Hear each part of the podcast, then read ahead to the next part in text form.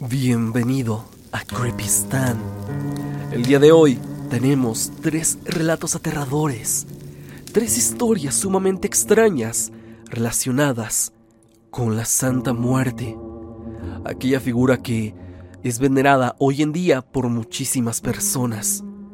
Estas historias no pretenden, así como lo he dicho antes, ofender ninguna creencia, simplemente son las historias que son compartidas por ustedes, mi audiencia. Por lo que te pido que te prepares para conocer estas temibles anécdotas. No te olvides que yo soy Stan y continuemos con los relatos del día de hoy. Komori nos envía su historia.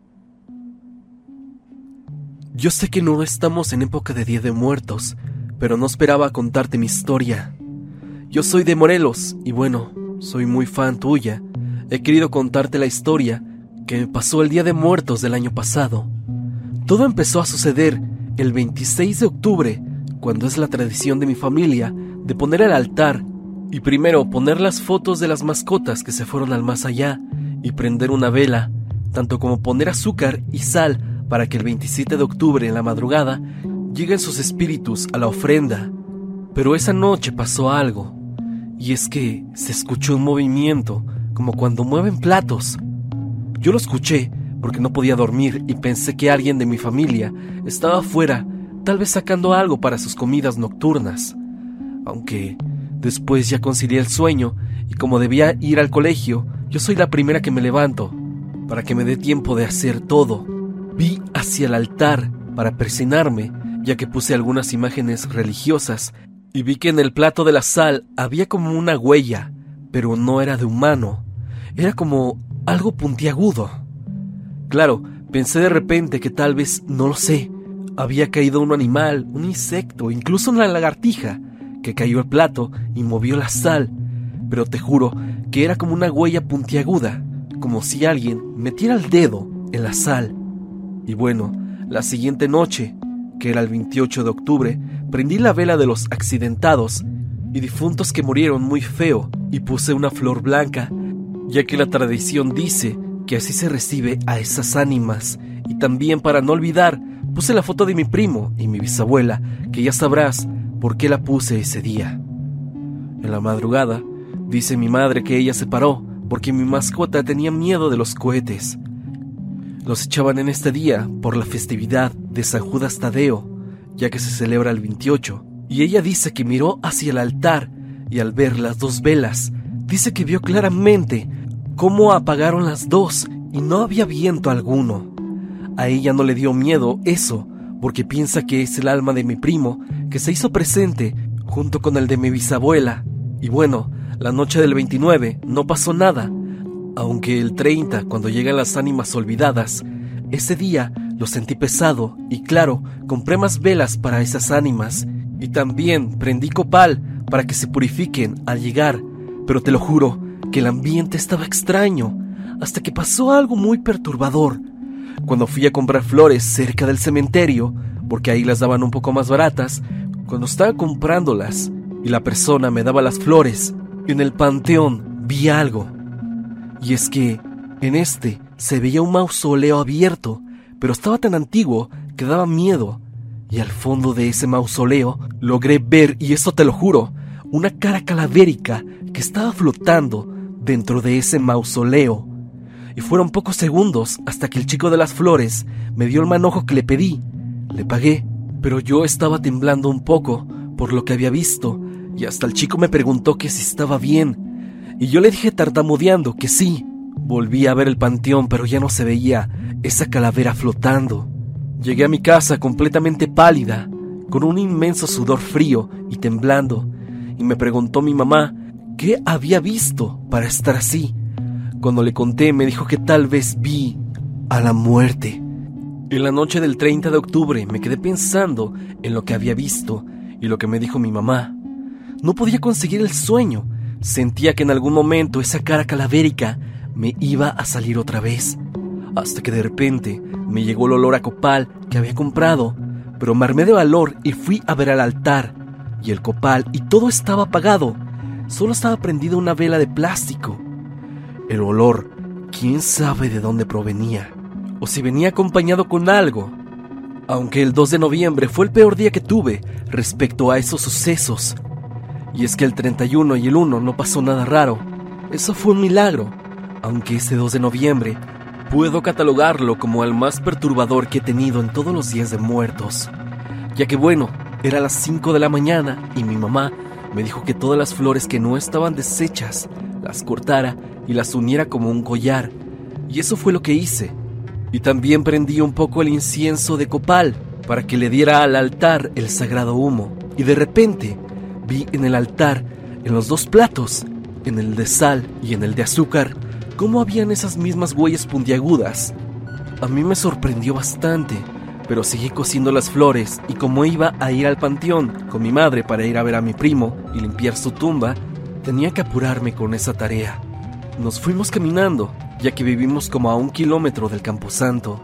Llegamos, eran como las siete, y ya había gente en el panteón, hasta que fuimos a la tumba de mi primo, y claro, la adornamos y limpiamos. Dejé el copal también ahí en su tumba, para que el humo le diera a su cruz, y como iba a haber misa a eso de las 8 de la mañana, pues debimos agarrar lugar en la capilla, un poco pequeña para tan grande cementerio. Llegamos, tomamos un lugar, hasta que el padre dijo que debíamos de tener una vela para bendecirla, y mi mamá me dijo que dejó la vela en la tumba de mi primo, y me mandó sola. Pero lo peor es que cuando yo voy hacia la tumba de mi primo, logro observar cómo en ella hay una mancha negra como de 1,90, pero era como humeante, y estaba casi encima de la tumba de mi primo, y vi de repente que esa mancha tenía ese rostro calavérico, ese mismo rostro calavérico que había visto antes, y sus manos eran huesos puntiagudos. Todo esto lo vi en segundos. En ese momento siempre lo recordaré hasta la eternidad, ya que fue tan repentino que me quedé paralizada y la sangre se me heló toda y lo único que pude hacer fue por milagro cerrar los ojos hasta que los abrí y esa cosa ya no estaba. Y como toda la gente estaba en la capilla, fui la única que pude haberlo visto. Fui temblando hacia la tumba y tomé la vela hasta que me fui corriendo hacia la capilla y llegué con mi madre. Le conté lo que me pasó y me dijo, la muerte te visitó, hija. Esto fue algo que me paralizó y me revolvió el estómago y que francamente no sé por qué lo viví. Esta es mi historia, Stan. Te mando saludos desde Morelos.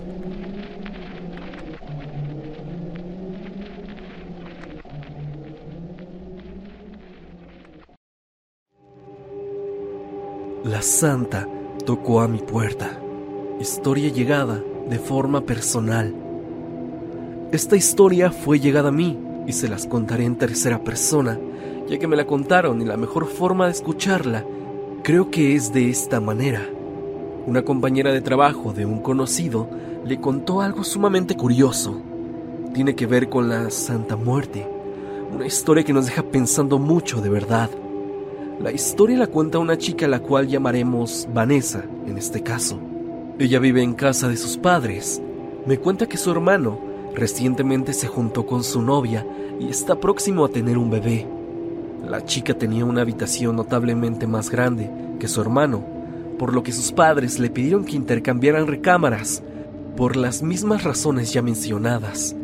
Ella tuvo que aceptar esto y cambió de habitación, pero aquí viene un punto interesante, ya que su hermano es devoto de la santa, por lo que en su cuarto tenía un altar para ella. Tenía una figura como de un metro de color blanco, o sea, me refiero a que la túnica de la figura era de color blanco. Él dijo a su hermana que la pasaría a su cuarto lo antes posible, y este último, al pasar de los días, no lo hacía. Y fue aquí cuando cosas raras comenzaron a pasar. Vanessa escuchaba cosas en la noche, escuchaba cómo se caían cosas, susurros, pero lo que era más notable sin duda era que alguien golpeaba la puerta de su ahora nuevo cuarto. Se escuchaba cómo tocaban la puerta y ella salía. Ella creyó en primera instancia que era su hermano, ya que eran un tanto llevados, pero siempre que pasaba esto de los golpes en la puerta, abría y no había nadie. Ella no sabía si atribuirle esto a la figura o a otra cosa, pero la respuesta a Vanessa le llegó en una de las siguientes noches. Me cuenta que en plena madrugada salió al baño como cualquier otra noche y de regreso a su cuarto vio algo más que escalofriante. Dice que vio como alguien de espaldas y con una túnica blanca golpeaba a su puerta, tocando tenuemente su habitación. Ella de inmediato se regresó al baño y es que era más que obvio quién era quien tocaba la puerta. Y es que te repito, era alguien con una túnica blanca. Era como si la figura tocara su puerta con un objetivo desconocido. Ella esa noche durmió en la sala y le pidió a primera hora de la mañana a su hermano que moviera de inmediato la figura, contándole lo que había visto en la noche anterior. Su hermano movió su altar a su habitación y solo así pararon los ruidos en la noche. Vanessa, al parecer, tuvo una aparición algo fuerte, a mi consideración, ya que fue una manifestación muy clara, así como la de la historia pasada. En este punto me gustaría que pusieras en los comentarios si ustedes han vivido una manifestación tan clara como esta. Sin más, pasemos con el siguiente relato de la noche.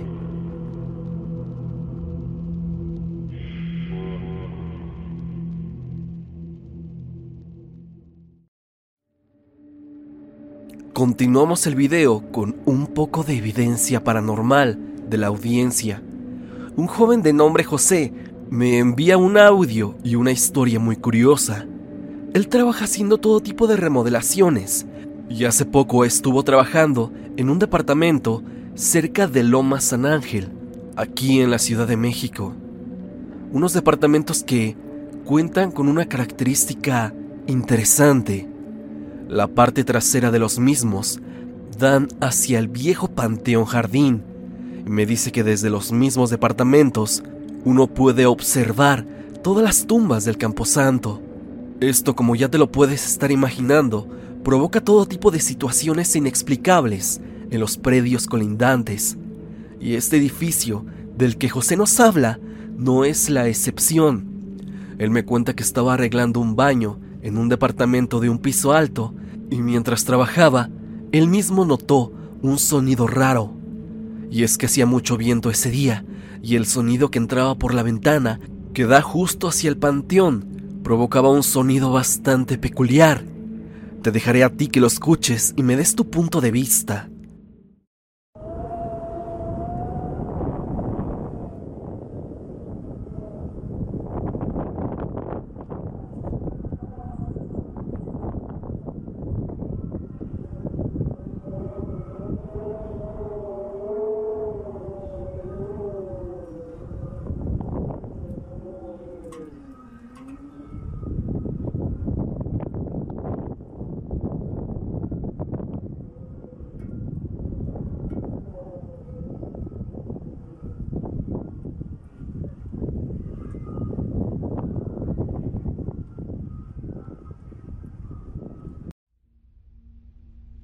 José no solo ha escuchado esto, sino también me cuenta una situación inusual mientras trabajaba en el sótano del edificio, que a su vez es el estacionamiento. Él estaba junto con un compañero arreglando unas cosas y cuenta que alguien se asomaba desde atrás de una trave.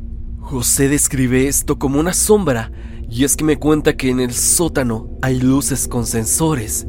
Es decir, que si alguien pasa por ahí, Forzosamente tienen que encenderse las luces, pero donde estaba aquella persona que se escondía detrás de la trave, no se prendía la luz. José avisó de esto a su compañero y rápidamente los dos se quedaron viendo a esa trave donde estaba la sombra y ambos vieron cómo es que se asomó aquella sombra. Y ellos concuerdan con una cosa, y es que esta era completamente oscura, sin ningún tipo de color, ellos la veían de reojo, como es que se iba de un lado hacia otro del estacionamiento, obviamente sin activar los sensores. Esto provocó que preguntaran al guardia de seguridad del edificio si es que había visto algo extraño, y él les dijo que pasan demasiadas cosas, sobre todo en la noche, y que algo grave pasó en el edificio, algo que no se atrevía a compartir, ya que podría comprometer su trabajo, pero afirmaba que veía sombras, escuchaba susurros que venían del cementerio y que a veces le movían sus cosas, por lo que en ese edificio de departamentos pasan bastantes cosas extrañas, seguramente por la cercanía del descanso eterno de miles de personas. Esto es interesante porque no es el único edificio que da hacia el panteón, por lo que seguramente hay muchas historias que se desprenden de varias personas que viven en las cercanías de este famoso panteón, que es el Panteón Jardín. Si tienes alguna anécdota relacionada con panteones, por favor, no lo dudes y déjala en los comentarios. Hasta aquí el video del día de hoy. Espero que te haya gustado. Antes de terminar el video, me gustaría pedirte una disculpa por la voz que hoy poseo. Y es que me he enfermado un poco estos días, más precisamente desde el sábado, y mi voz notablemente se escucha diferente. Entonces, una disculpa por eso.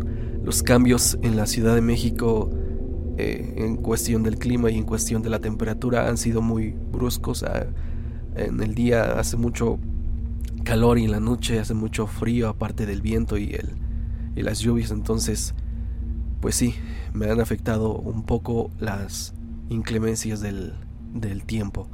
Pero aquí estamos para seguir este, compartiendo historias en Creepystan. Eh, doy muchas gracias a ustedes porque el canal de Creepystan está creciendo bastante, está teniendo más alcance y los relatos cada vez son más compartidos por ustedes, así que los, los motivo para que compartan estas historias, para que este video en específico lo compartan con amigos, eh, familia y demás personas.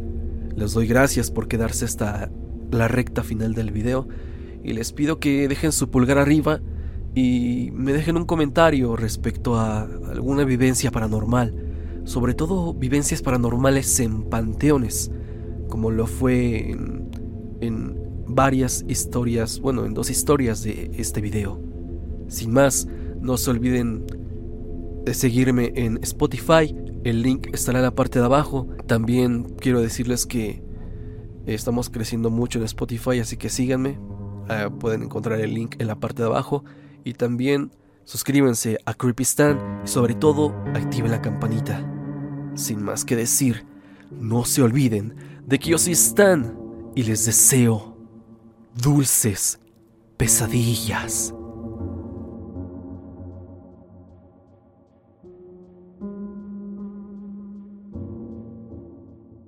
Hey guys, it is Ryan. I'm not sure if you know this about me, but I'm a bit of a fun fanatic when I can. I like to work, but I like fun too. It's a thing. And now the truth is out there. I can tell you about my favorite place to have fun. Chumba Casino. They have hundreds of social casino style games to choose from with new games released each week. You can play for free anytime, anywhere and each day brings a new chance to collect daily bonuses. So join me in the fun. Sign up now at ChumbaCasino.com. No purchase necessary. Group. Void prohibited by law. See terms and conditions. 18 plus.